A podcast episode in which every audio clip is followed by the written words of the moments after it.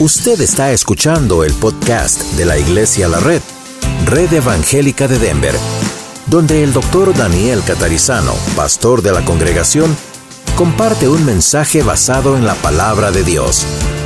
Ahora abra su corazón y permita que en los próximos minutos el Señor le hable y le bendiga. Y ya todos creo que tenemos abierta la Biblia en Lucas capítulo 6, allí está en la pantalla. Lucas, Mateo, Marcos, Lucas es el tercer evangelio, el tercer libro de las Sagradas Escrituras en el área del Nuevo Testamento. Y estamos mirando parábolas de Jesús. Las parábolas son historias que el mismo Señor Jesús creó, inventó en su mente. Algunas tienen mucha relación con cosas que la gente conocía muchísimo y simplemente el Señor los puso en forma de historia, como hemos visto domingos atrás. Algunas son parábolas que en realidad también tienen que ver con eventos históricos, como los que vimos el domingo pasado. Lucas capítulo 6, versículos 43, 43 al 49. Así que es 43 al 49.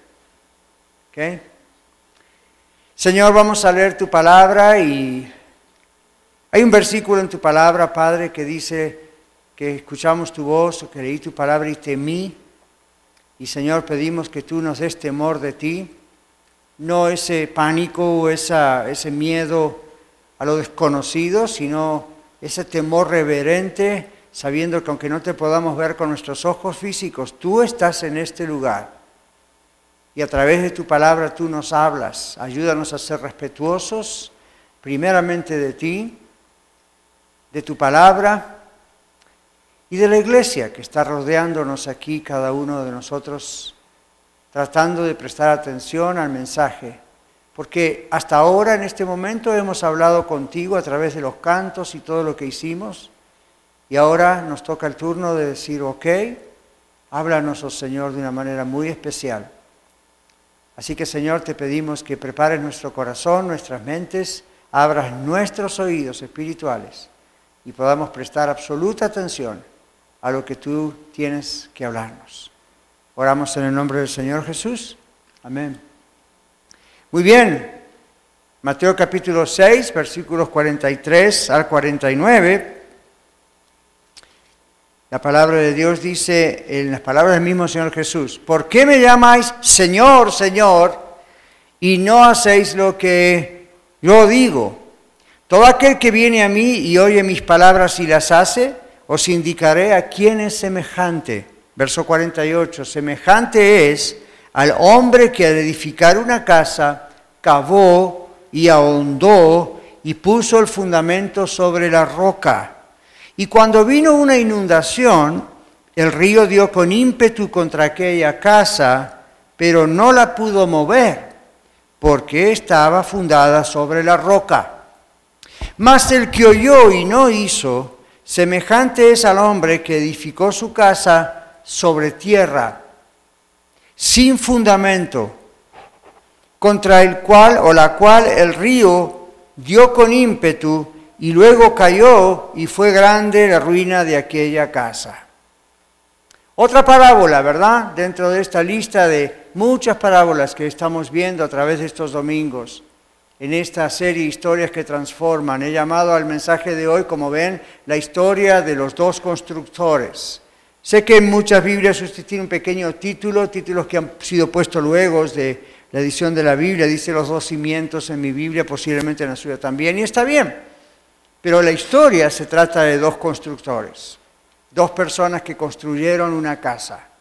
Y como hemos visto, uno la construyó sobre la roca. Para eso tuvo que hacer un gran trabajo. En aquella época los judíos estaban también rodeados de otros grupos que se llamaban judíos helenistas, eran griegos, y ellos tenían una forma de construcción un poquito diferente a la forma de lo que los israelitas estaban acostumbrados a hacer. Inclusive estuve investigando esta semana que en la época de Jesús, cuando Jesús está hablando de cabo profundo hasta la roca, me enteré que las casas, algunas de ellas tenían basement como nosotros hoy, y otras no. Pero ¿qué hacían? Bueno, debido a las condiciones del terreno, no era extraño que muchas personas tuvieran que cavar hasta llegar a la roca y poder ahí entonces edificar. mientras que otros no hacían eso. Y Jesús toma esto y lo crea una parábola, como estamos viendo, y aquí tenemos algo que vamos a analizar. Pero siempre hay un contexto, y el contexto siempre tiene que ver con cosas que ocurren antes, después, etcétera, del texto que queremos estudiar. Entonces, siempre que usted esté en casa solas, estudiando la Biblia, o en un grupo, o en la escuela de vida aquí, o cuando el pastor predica, siempre yo le menciono que hay un contexto, hay algo, ¿verdad? Estamos tomando una porción de versículos, pero en realidad es parte de una conversación mucho más larga. Entonces tenemos que ver de qué se trata todo eso. En este caso, el contexto, Jesús en este capítulo viene hablando acerca del amor a los enemigos. Luego menciona lo que conocemos como la regla de oro. Siguen los versículos anteriores al que leímos y día habla acerca del amor a los hermanos. Luego habla del no juzgar a otros sin primero limpiar el ojo de uno para poder ver bien. Luego hay varias ideas relacionadas en este contexto que nos guían para poder comprender e interpretar correctamente este mensaje, que es el final de ese mensaje que predicó Jesús. Y esta es la parábola de los dos cimientos, o como la he llamado, la historia de los dos constructores. Entonces, teniendo ese contexto mencionado y lo que voy a mencionar, vamos a entender bien lo que Dios está diciendo. En el contexto Jesús usa varias veces una expresión, los que oís. No dice los que escuchan, dice los que oyen. Y ya les he explicado en otras parábolas el Señor también y en otros casos que no son parábolas, muchas veces el Señor dice los que tienen, el que tiene oído para ir, oiga. Y no está hablando de la oreja, el oído, ¿verdad? El escuchar, está hablando no del sentido de la audición, está hablando de la comprensión interna espiritual que el Señor toca para que podamos oír su voz. Si usted es una persona que como yo ya tenemos a Cristo en nuestro corazón hace mucho, hace poco, usted ha oído la voz del Espíritu Santo diciéndole, aunque no la voz audible como mi voz ahora, pero en su corazón haciéndole entender que era un perdido pecador, aunque no hubiera sido un criminal, era un perdido pecador, y Jesucristo es Dios y es el único que le pudo salvar. Eso no fue el resultado de su inteligencia, no fue el resultado de la información, eso fue el resultado de una revelación de Dios a su corazón. Abrió los ojos y los oídos de su entendimiento. Y el Señor dice aquí varias veces en todo el capítulo, el que va a oír o los que oyen. Y luego el Señor da dos mandamientos. En el versículo 27 y 35 el Señor dice, amen a sus enemigos, amad a vuestros enemigos, versos 24 y 35. En el verso 36 Él da otro mandamiento, dice, sean misericordiosos como vuestro Padre Dios. Son dos mandamientos. Y no hay que olvidar que más adelante en su vida terrenal, el Señor Jesús le dice a los discípulos, ustedes son mis amigos si hacen lo que les da la gana. No, ustedes son mis amigos si hacen lo que yo les mando. Y aquí tenemos dos de esos muchos mandamientos. Acá tenemos dos de esas cosas que el Señor dijo, es lo que tienen que hacer si de verdad me aman. Aquí dice si de verdad cuando me dicen Señor, realmente soy el Señor de ustedes. Así que hay un énfasis en la expresión, los que oís, hay dos mandamientos, amad a vuestros enemigos y sed misericordiosos como vuestro Padre Dios es misericordioso con ustedes. Y luego hay una característica, y todo esto es antes del texto que leímos, luego hay una característica de la persona obediente. El Señor lo llama el perfeccionado. Será como su maestro. Dice, el discípulo no es mayor que su Señor pero puede llegar a ser como Él en cuanto a obediencia. Entonces la característica de la persona obediente es que está siendo perfeccionada como su maestro. ¿Y quién es su maestro? Jesús. Versículo 40 al contexto.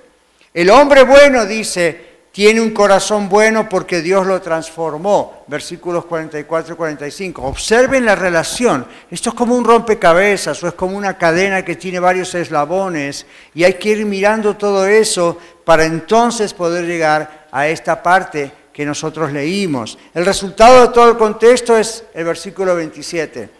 El Señor dice, el que viene a Cristo y oye, el que viene a mí y oye, y obedece, es decir, oye pero practica. No es un, olvidador, un, un oidor olvidadizo, sino que oye pero practica.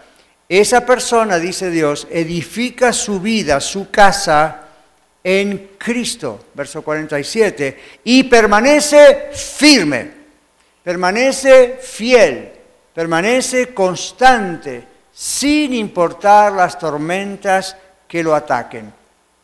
¿Escuchó eso? La persona fiel en el Señor es fiel, es firme y no importa qué cosas le ocurran en la vida, por más malas que sean, está firme. Y entonces ahí el Señor está con la parábola de los dos cimientos, o las dos casas, o los dos constructores. Pero el Señor comienza la parábola con una pregunta. ¿Por qué me llaman Señor, Señor? Y en el original, en griego, en el idioma original, este doble uso de la palabra Señor, Señor, Señor, se utilizaba normalmente en situaciones o de mucha emoción de la persona, Señor, Señor, ¿verdad? O de mucho énfasis, Señor, Señor. Incluso era una confesión enfática, pero en muchos casos era sin acción. Por eso el Señor Jesús dice, ¿por qué me llaman Señor, Señor? Con tanto énfasis, con tanta emoción, y luego dice, pero no hacen lo que yo les digo. Entonces el doble vocativo, como se dice en gramática, el asunto es que esta doble expresión, Señor, Señor, lo que está indicando es, el Señor está diciendo, ustedes me llaman Señor, se llenan la boca llamándome Señor, qué bonito, pero yo conozco el corazón de ustedes, son desobedientes, no hacen lo que yo les digo. Entonces no tiene validez el que me llamen Señor, Señor, porque no soy el Señor de ustedes. Evidentemente no están tomándome como su Señor. ¿Okay?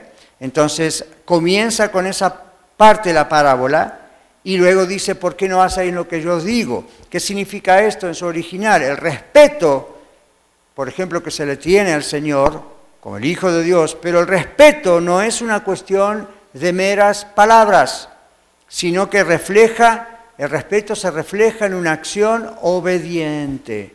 Este breve dicho de Señor, Señor, sirve simplemente para advertir y hacer un llamado a escuchar y a obedecer. Es como si usted tiene un jefe en su compañía donde trabaja, ¿verdad? Y usted sí jefe, sí jefe, y sí jefe, y sí jefe, pero no hace lo que la instrucción del jefe dice que hay que hacer. Entonces usted está reconociendo al jefe en su título de jefe, pero en su corazón para usted no es el jefe. ¿Ven? Es, alguien que hay que obedecer, pero usted no tiene realmente nada con esa persona. En cambio, así hay personas que dicen, Señor, Señor. En nuestro contexto, muchas veces yo escucho que algunos de ustedes, especialmente los que escuchan en radio, dicen, Diosito mío, Diosito mío. Por empezar, no es un Diosito, es Dios. Y por continuar, no significa que eso dice que la persona es tan espiritual y tan entregada a Cristo. Jesús dice, no todo el que me dice Señor, Señor entrará en el reino de los cielos, sino el que hace la voluntad de mi Padre que está en los cielos. Entonces, cuando llamamos al Señor Señor, estamos inmediatamente diciendo, es alguien a quien yo amo y obedezco. Eh, Jesús, Jesús dice aquí, muchos dicen Señor, Señor, pero no obedecen. Entonces no tiene sentido que lo llamen Señor, aunque Él es el Señor.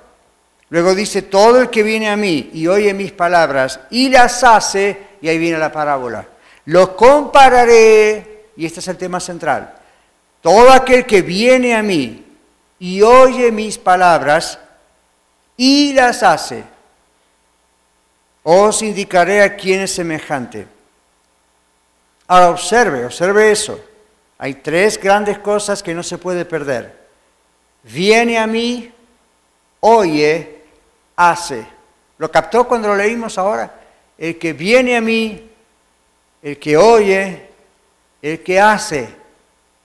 Ya le voy a decir por qué tiene que recordar estas tres palabras. El que viene a Jesús, el que oye la voz de Jesús, el que obedece o hace lo que Jesús dice. Tenga eso en mente, porque vamos hacia un lugar con esto.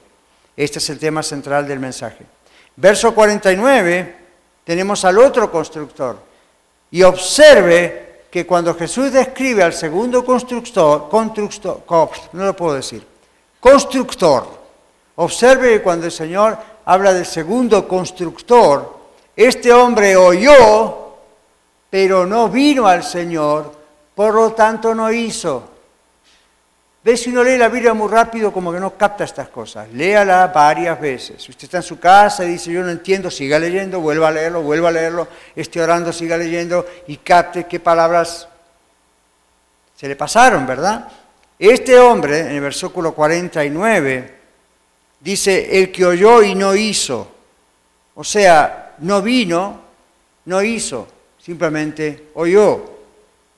Este hombre oyó el mensaje del Señor, como usted hoy, como ustedes que están en radio, como ustedes están viendo en YouTube. Ustedes están oyendo el mensaje del Señor, pero si no responden, por lo tanto tampoco van a obedecer. No se puede obedecer una instrucción a que no se le presta atención.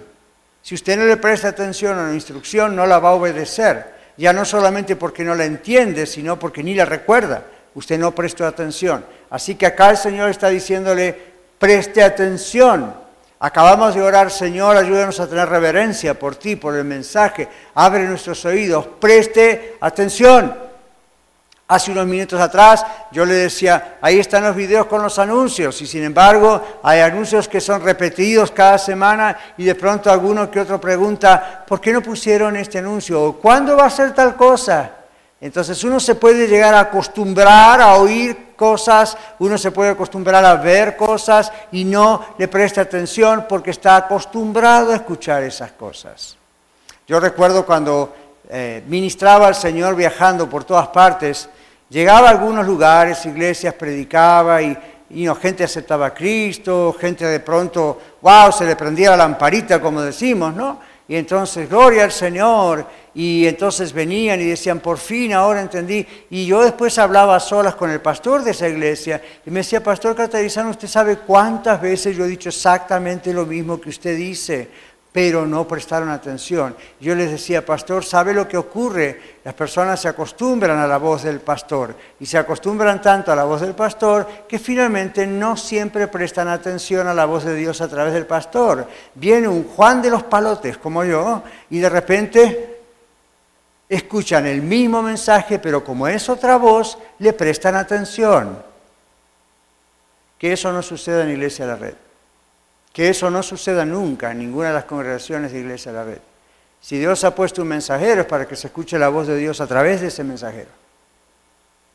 No vamos a hacer un circo de estar invitando a cuantos mensajeros diferentes se puedan andar encontrando cada semana para que usted preste atención porque es la curiosidad de un personaje nuevo. Nunca fue así en la Biblia. No es, es un circo de vamos a pasar con uno, vamos a pasar, no es un show. Lo mismo pasa con los cantos, cuando cantamos al Señor cantos, ¿verdad? Estamos cantando algunos cantos que son viejos o ya los repetimos varias veces. Por lo general son los cantos que más nos gustan escuchar, porque los conocemos tanto que los cantamos con los ojos cerrados y no, no hay problema. Pero puede llegar a un acostumbramiento tal que finalmente no entendemos ni lo que estamos cantando. No prestamos atención a lo que estamos escuchando. Miramos un video y como que lo vimos mil veces y ¿cuándo es el de con Elsa? ¿Ven? Entonces, tenga cuidado con eso, porque esa es una de las armas que a veces los seres humanos consciente e inconscientemente tenemos para bloquear nuestra atención. El Señor dice, escuchen. Dos constructores, uno oyó, vino, hizo. El otro oyó, pero no vino a los pies de Jesús, por lo tanto no puede hacer lo que Jesús manda. ¿Lo ven? Entonces, ese es el peligro para la iglesia moderna. Mucha gente puede hablar de quién era Jesús, mucha gente puede llamar a Jesús Señor, y sin embargo van a ir al infierno. Y dice, ¿cómo es posible? Porque oyeron, pero no vinieron y por lo tanto no hicieron. No pudieron poner en práctica algo que hicieron sin venir a Jesús. Entonces, el constructor obediente es el que viene, es el que oye, es el que hace, porque puede seguir los mandamientos de Jesús, conoce la instrucción, puede venir a Jesús. El hombre de la parábola oyó e hizo, es decir, puso el fundamento sobre la roca inconmovible que es Cristo. Mis hermanos, el discipulado de seguir a Cristo lleva trabajo. Uno tiene que echarle ganas, así como el buen constructor ahonda y con la pala, el pico y lo que sea, ahonda hasta llegar a la roca. Eso lleva trabajo, ¿verdad que sí? Mucho trabajo. Es el trabajo al mismo tiempo maravilloso de levantarse, buscar al Señor, leer la palabra, no esperar solo hasta el domingo que el pastor venga y le ponga verdad el dulce en la boca, sino todos los días buscar en algún momento al Señor, estar orando al Señor, estar en la, en la iglesia, ser constantes. ¿Sabe por qué a veces usted no crece como cristiano y parece que está como que siempre igual o cualquier viento lo tira? ¿Por qué no es constante? Imagínese si usted fuera a trabajar cuando le da la gana. Después no se puede quejar que no le alcanza el dinero porque el patrón no le pagó lo suficiente. Si quiere que le pague lo suficiente, va a tener que trabajar lo suficiente, requiere constancia. ¿Qué tal si un día usted dice, no quiero comer? ¿Por qué? No sé, no me da la gana. Bueno, puede pasar uno o dos días, pero llega un momento en que el cuerpo le va a decir, o me das de comer o me muero. Aún la alimentación requiere constancia. La alimentación espiritual, el crecimiento en Cristo requiere constancia, requiere el trabajo de buscar el alimento, masticarlo, aprender a... Y eso es lo que estamos haciendo en parte hoy. Pero ¿qué tal si usted comiera una sola vez a la semana? Seguro que ya me estaría llamando, pastor, visíteme en el hospital, estoy con una tremenda desnutrición. Bueno, ¿qué pasaría si usted solamente usa el servicio para, ese es su alimento espiritual semanal. Well, yo me pregunto si usted o yo, pero si usted vino al Señor, si usted vino al Señor, le va a decir como el salmista que conociendo al Señor íntimamente, sin embargo, que le dijo, mi alma tiene sed de Dios, del Dios vivo. ¿Cuándo vendré y me presentaré delante de Dios? Fueron mis lágrimas de noche y de día mientras todos me dicen, ¿dónde está tu Dios? Pero él constantemente recuerda en ese salmo su sed, su necesidad, su hambre de Dios. Como el siervo brama por las corrientes de las aguas, así clama por ti, oh Dios, el alma mía, mi alma tiene sed de Dios. Y estamos hablando de un hombre que amaba a Dios, estamos hablando de un hombre que evidentemente seguía al Señor. ¿Qué hambre o qué sed pueden tener aquellos que no siguen al Señor? Ninguna pero oyen, conocen. En este país es raro que alguien no haya escuchado de Jesús. Hay quienes no, pero es raro. Está como por todas partes, sea para bien o sea para persecución, se escucha quién era Jesús. Algunos hasta lo tienen en boca como para maldecirlo, pobrecitos de ellos, pero se conoce el mensaje. Hay más Biblias en este país que probablemente en ninguna otra parte del mundo. Hay más iglesias en este país que probablemente en ninguna parte del mundo. ¿No han dado por esta ciudad de Denver y de frente ve tantas iglesias como McDonald's por todas partes? Este país y estos hispanos que somos hemos oído quién es el Señor Jesús. Aún los que han estado en la iglesia católica, mal, pero han oído quién es el Señor Jesús.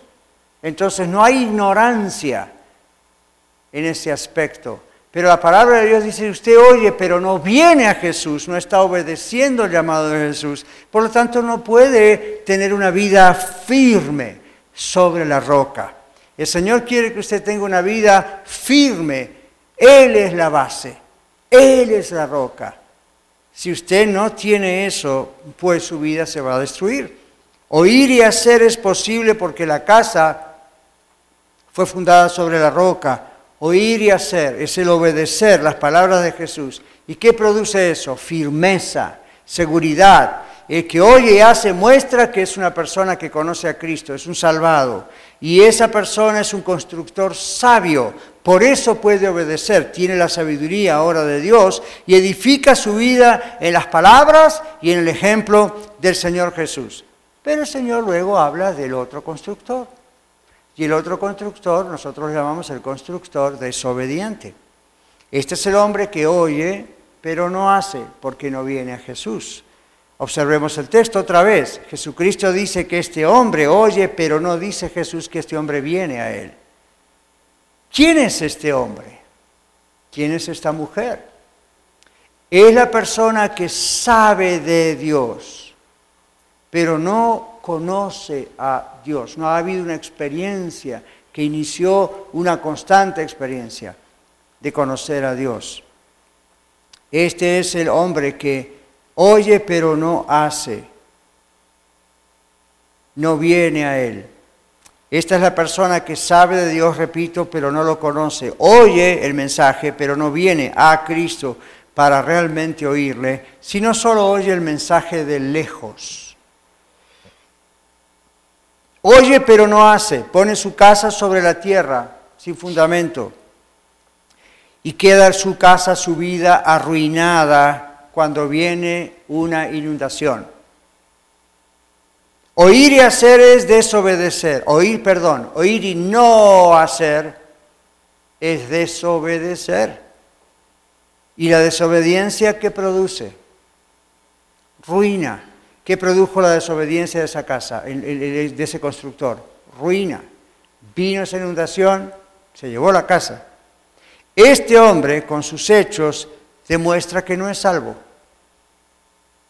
Este es el constructor desobediente, por lo tanto es necio. La Biblia usa esa palabra en otros casos. ¿Por qué es necio? Porque es desobediente y edifica su vida sobre bases superficiales. Yo le pregunto a usted hoy y a los que están en radio o en, video, ¿sobre qué está edificando usted su vida? ¿Sobre qué bases está usted edificando sus vidas? ¿Sobre esa tierra, arena media movediza de la cultura, de la educación secular y de las cosas que aprendió en cualquier religión. Se dio cuenta que eso no es firme, ¿verdad? Y si no se dio cuenta, se va a dar cuenta muy pronto. Pero usted se da cuenta que eso, como en la parábola, no tiene ninguna promesa de seguridad. Viene cualquier efecto en la vida y usted se viene abajo, decimos. El que no hace puso su casa sobre la tierra, sin fundamentos, queda arruinada cuando viene la inundación. Oír y no hacer es desobedecer, la desobediencia produce ruina. Este es el constructor desobediente, por lo tanto es un constructor necio. Este, este hombre tiene un conocimiento superficial. Estamos respondiendo a la pregunta de quién es este hombre. Tiene un conocimiento superficial del Señor y tal vez ritual solamente de la religión. Toma la religión como un accesorio conveniente, pero va a terminar arruinado. ¿Por qué digo un accesorio conveniente? Es algo que agrega a su vida que le puede traer ciertos beneficios. A mí, come on, por supuesto que le puede traer ciertos beneficios. Usted puede decir, bueno, la razón por la cual voy a la iglesia de tantos años es porque ahí oran por mí. Y si estoy enfermo, oran por mí. Y si tengo una necesidad material, pues me ayudan. Y si que estoy solo, pues tengo compañía. Y si necesito trabajo, bueno, hay tanta gente que a lo mejor me puede conectar o dar trabajo. Y bueno, me gusta, es algo bueno para hacer en los fines de semana. Y me gustan los cantos y a lo mejor lo que habla el pastor. Y no sé, me acostumbré, me parece algo interesante. Eh, no sé, es algo que agregué a mi vida. Pero si no hubo una conversión genuina al Señor, aún con todo lo mencionado, usted no conoce al Señor. Por lo tanto, sigue edificando su casa, su vida, sobre la tierra o sobre la arena, como hay en otro caso también en la Biblia. Entonces, las tormentas vienen a todos. Las tormentas vienen a todos. ¿Verdad que sí? Enfermedades, problemas, muerte, situaciones de aquí y allá. ¿Verdad que eso viene a todos? ¿Se dio cuenta que no todos las sobreviven? ¿Se dio cuenta cómo hay vidas que se desmoronan, se deprimen, otros se suicidan, otros no se suicidan físicamente, pero en su mente ya están como viven como si estuvieran muertos? Su vida se acabó. ¿Qué pasó? Vino una crisis repentina y su vida se acabó. ¿Por qué su vida se acabó? Porque su vida estaba fundada no sobre la roca que es el Señor Jesucristo, su vida estaba fundada sobre sus propias ideas o emocionalmente en base al amor que le tenían a un hijo, a una esposa, a un esposo, a su trabajo, a su propia salud, a su belleza física. Y cuando todo eso comienza a destruirse y lógicamente a desaparecer, su vida comienza a desaparecer. ¿Dónde está la fuente de mi energía? Dicen, ¿dónde está la fuente de mi amor? ¿Dónde está la fuente que me daba ánimo para levantarme a trabajar cada mañana o hacer la comida? Se va esfumando. Y no dije que son cosas malas, ni siquiera pecados en muchos casos. Sin embargo, mala base. Viene la vejez, viene la enfermedad, viene una crisis en las finanzas, viene una crisis en la familia, viene una tormenta en el país y como no hay base, usted se desmorona, usted se pierde. Entonces, esto es muy parecido a la parábola que el Señor nos mostraba el domingo pasado. Si usted estuvo aquí el domingo pasado, recuerda que hablábamos de la parábola de la higuera estéril. ¿Recuerda eso? Y el Señor que les dice, bueno, en el contexto lo que está ocurriendo es que se había caído la torre de Siloé, recuerda, y mató a 12 personas que estaban allí. Un accidente le pasa a cualquiera. Y otros, bueno, Pilato había mezclado los sacrificios, ya fue otro tipo de problema, más del gobierno, pero también sufrieron muchas personas.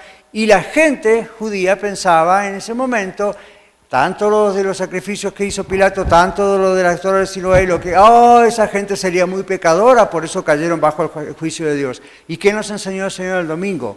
Wrong, no fue esa la razón por la cual murieron. Jesús dijo, si no se arrepienten todos, perecerán igualmente. Tal vez no con una torre que se les caiga, tal vez no con una cuestión mala del gobierno, simplemente está, todo, está, establecido para todos los seres humanos que mueran una sola vez.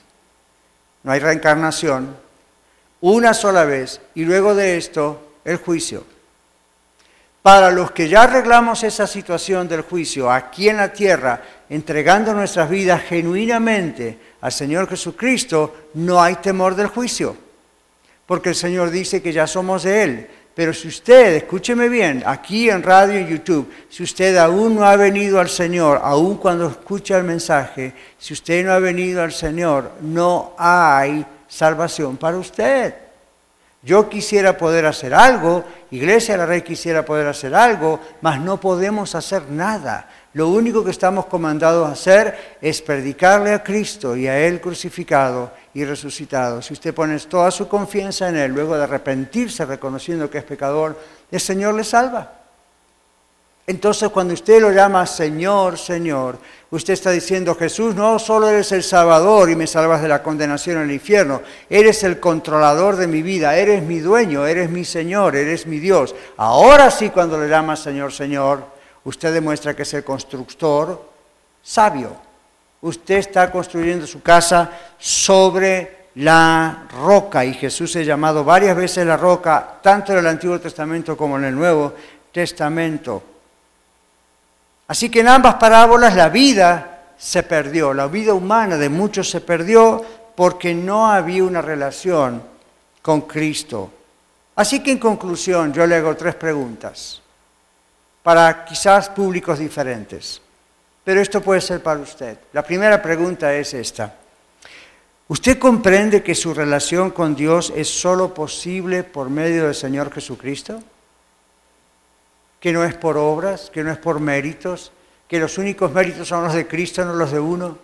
¿Usted ha comprendido eso? ha oído el mensaje, ha llegado el mensaje a su corazón, entonces usted respondió con arrepentimiento, confesión de sus pecados y, e invitando a Cristo, viniendo a Cristo a entrar en su corazón. Usted va, llega a Cristo, usted hizo eso, usted es salvo.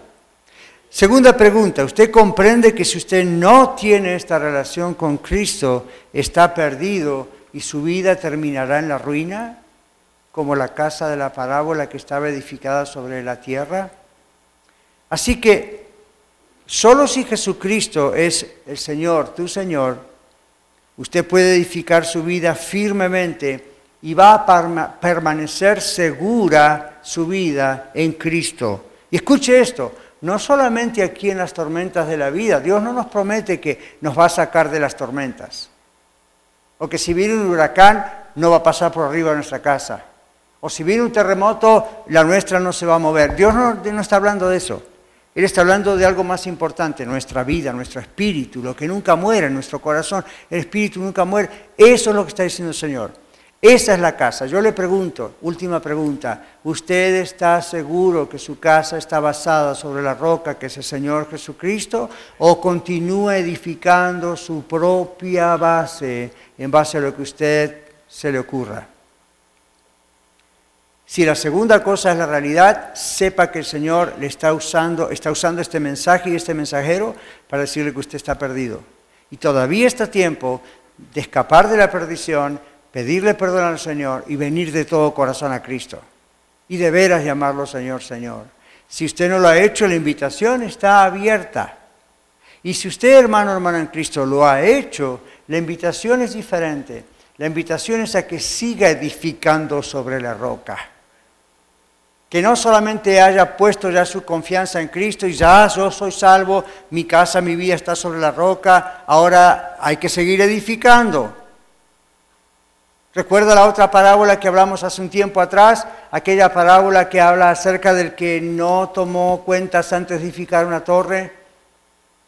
Esa es la idea. Una vez que ya somos de Cristo, el Señor quiere seguir edificándonos. Usted está hoy aquí en la iglesia, con nosotros con la iglesia, está siendo edificado. Y cada semana y cada día en privado, pero cada semana que estamos juntos, usted sigue edificando su vida. Hay un ladrillo más, hay otro 2x4, hay otro sheetrock, hay otra piedra decorativa, hay otra cosa que levanta la casa. ¿Sí? Eso es lo que el Señor quiere. Primero no quiere que nadie se pierda, que todos procedan al arrepentimiento y Él sabe quién va a hacer que eso ocurra y quién no. Pero también a los que ya Él nos salvó, Él quiere edificarnos. Y para eso se necesita, como dijimos antes, consistencia. Fidelidad. Termino con esto. ¿Vio usted alguna vez en algún barrio, cuando vino una recesión o hubo problemas en la economía, ¿usted vio alguna vez una casa a medio hacer? ¿Cuántos vieron alguna vez aquí o en sus países una casa que quedó a medio hacer? Muchos de nosotros, ¿verdad? ¿Se acercaron a observar qué pasa? ¿Nunca escucharon de una casa que estaba a medio hacer y hubo que derrumbar lo poco que se había hecho porque ya no se podía edificar sobre eso porque estaba lleno de un montón de cosas que no pertenecían a esa casa? Usted se dio cuenta cómo son las casas en Estados Unidos. Casi todas las nuevas son de madera. No son como las que se hacían en los años 1800 con piedra y ladrillos. Aquí casi siempre es madera. Yo he visto casas a medio hacer. Y que por la economía o por algo no pudieron seguir construyendo. Vino la nieve, vino la lluvia, vino la piedra, vino el calor intenso, vino el frío intenso y luego la persona dice, ahora, bueno, trabajé mucho, ahora sí tengo dinero para completar mi casa. Y cuando van a la casa a querer completarla, la misma ciudad le dice, no way, José, no puedes seguir construyendo, tienes que destruir lo que hiciste para entonces empezar de cero. Y ellos dicen, ¿por qué? Porque se echaron a perder muchos materiales. La madera está podrida, los ladrillos o los bloques tienen moho, tienen... No, no hay forma, no hay forma, no hay forma, no, no, no, ya no. Tienes que tirar todo esto abajo que habías empezado a construir y ahora tienes que empezar de cero. Yo le pregunto a usted, ¿cuántos de ustedes en sus vidas están en esa condición? Le pregunto a usted aquí en persona y a los que están escuchando o viendo. Quizá ese es su problema. Empezó bien, empezó con sinceridad, pero no estaba basado en la roca, estaba basado en las emociones, estaba basado en quizá una bonita iglesia, pero como su vida no estaba en la roca, lo que construyó quedó ahí a medio hacer. Y el Señor le está diciendo hoy, ¿sabes qué? Yo te amo, hagamos una cosa, hagamos un plan, tira todo eso y vamos a comenzar de cero sobre la roca. Eso es lo que el Señor quiere en su vida también. Señor, en esta tarde para nosotros aquí en Colorado pedimos que la palabra que ha sido predicada, expuesta, de tu palabra sea algo que entre en nosotros, sea esa espada de doble filo y también sea esa semilla preciosa y sea esa lluvia que riega nuestra vida, Señor. Oh Señor, cuánta gente no te teme. Oh Padre, cuánta gente se ríe hoy y llorará mañana. Y tú en tu misericordia le sigues dando el día de hoy para que se arrepienta. Oh Señor, cuánta gente piensa, en eh, la religión, entonces la desechan, no sabiendo que religión significa religarse, reconciliarse contigo, no con un sistema. Oh Señor, cuántos no te temen. Pero gracias porque hoy abrir tu, abrir tu palabra nos consuela a muchos de los que sufrimos por eso, pero también nos recuerda que tú has dicho que hoy es el día de salvación.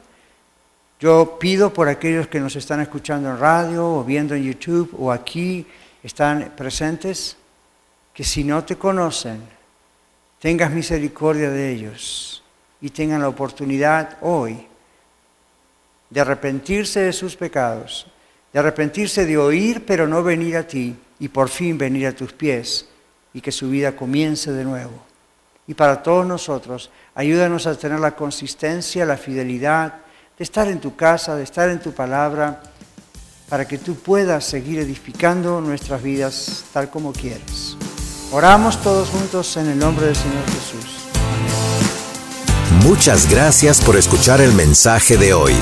Si tiene alguna pregunta en cuanto a su relación personal con el Señor Jesucristo o está buscando unirse a la familia de la Iglesia La Red, por favor no duden en contactarse con nosotros.